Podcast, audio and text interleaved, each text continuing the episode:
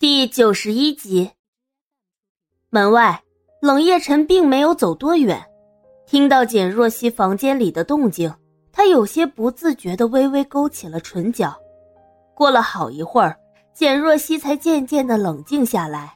他翻开冷夜晨给自己的资料，细细的一行一行看过去，将重要的数据都用着重记号标好。等看完那一叠资料。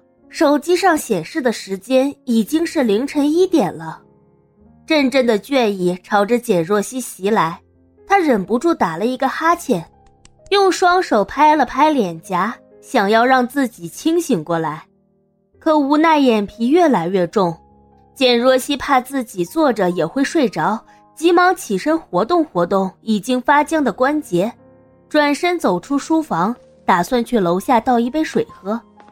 走到厨房门口的时候，简若曦下意识的顿了顿。冷夜晨也在厨房，埋头不知在厨房的柜子里找着什么。简若曦因为策划案的事情心情大好，望着还没有发现自己的冷夜晨，她眼角微微一抽，蹑手蹑脚的走到了冷夜晨的身后，轻轻的拍了一下他的后背。毫无防备的冷夜晨被简若曦这么一拍。身子不由一顿，转过身便看见罪魁祸首正站在自己的身后，抿嘴偷笑。简若曦笑起来很好看，眼睛弯成一道月牙，却也是熠熠生辉。冷夜晨有些怔然，他不知道有多久没有见过简若曦笑的样子，隐约有些走神，只是愣愣的看着面前的人，气氛变得微妙起来。简若曦也察觉到冷夜晨的异样，这才意识到自己此刻不恰当的行为，很快敛住了笑容，两人就这样对视着。那个，简若曦轻轻的咳嗽了两声，率先打破了沉默。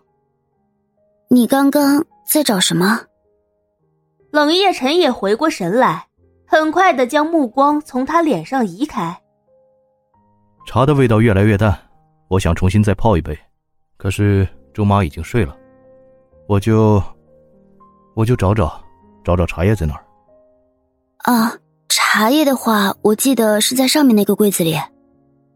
说着，简若曦走到冷夜晨的身边，踮起脚打开柜子，去够放在里面的茶叶罐子。简若曦的个子在女生中算中等偏上的。可这橱柜的设计有些不到位，居然挂在这么高的地方。简若曦踮起脚，伸长了手臂，却还是够不着茶叶。一旁的冷夜晨见状，便迈开步伐走到简若曦的身后，伸出手想帮她取下茶叶。感受到身后多了一个人，简若曦下意识地转过身，却直直地撞进了冷夜晨的怀里。淡淡的古龙香水萦绕而来，简若曦的脑子有片刻的空白。冷夜晨取下茶叶，低头看向怀里的人，两人的眼神在同秒对上。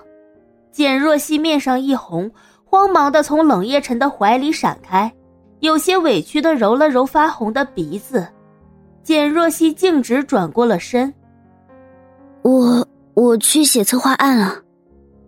冷夜晨望向手中的茶叶罐，淡淡的开口：“嗯，去吧。”顾不上倒水，简若曦飞快的跑上了二楼，回到书房，在电脑前坐定，捂着扑通乱跳的心，强迫自己镇静下来，继续写策划案。什么啊，自己又不是十七八岁情窦初开的小女生，刚刚心跳的这么快，是要做什么？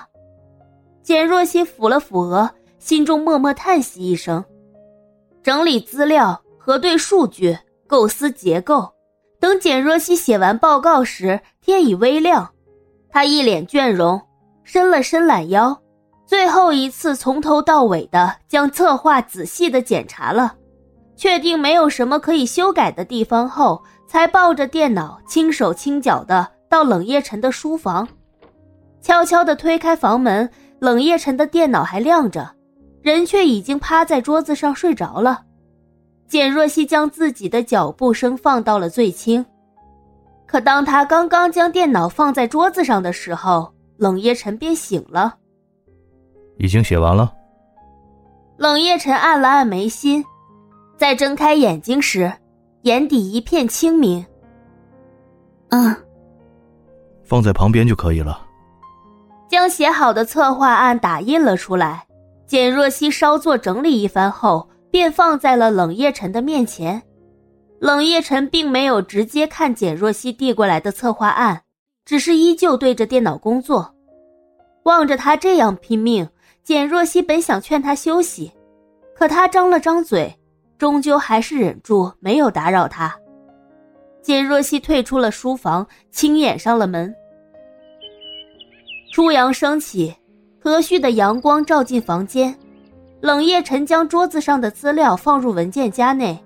手指在触碰到简若曦的那份策划时顿了顿，犹豫片刻后，还是将它同那些资料一起放了进去。冷夜晨匆匆出门，连早饭都没有吃，便去了公司。周妈对冷夜晨这段时间的来去匆匆早已习以为常，只好在心中默默的叹息了一声：“嗯，周妈。”简若曦揉着眼睛走下了楼梯。睡眼惺忪，简小姐怎么起这么早啊？再回去睡一会儿吧。简若曦摇了摇头，环顾了客厅一圈。哎，冷夜晨呢？少爷已经去公司了。那么早？简若曦有些诧异，望着桌上一口都没有动过的早餐，他微微皱起了眉。冷氏集团总裁办公室。冷夜晨拿起桌上的策划案，只翻了几页，便狠狠地将手里的文件摔在了桌上。唐宁，冷夜晨将唐宁叫了进来，通知对方马上给我走人。唐宁看了眼桌上的文件，心中了然，恭敬地应了一声，便退了出去。冷夜晨揉了揉太阳穴，今天就是和对方谈方案的日子。如果到时候自己拿不出一个最优化的方案，心中升腾起阵阵烦躁。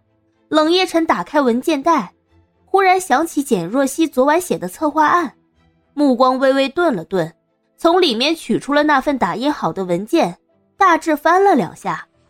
本来打算随意浏览的冷夜晨，在翻页的时候手却陡然停住了，他眼里闪过一丝光亮。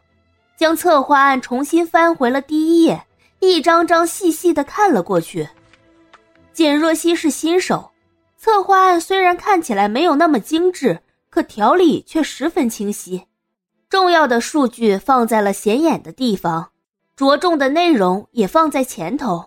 相比于另一份策划案冗长无效，简若曦的策划案更符合冷氏集团办事稳、准、狠的作风。最重要的是，简若曦的这份策划案，提出了很多有意义和价值的方案。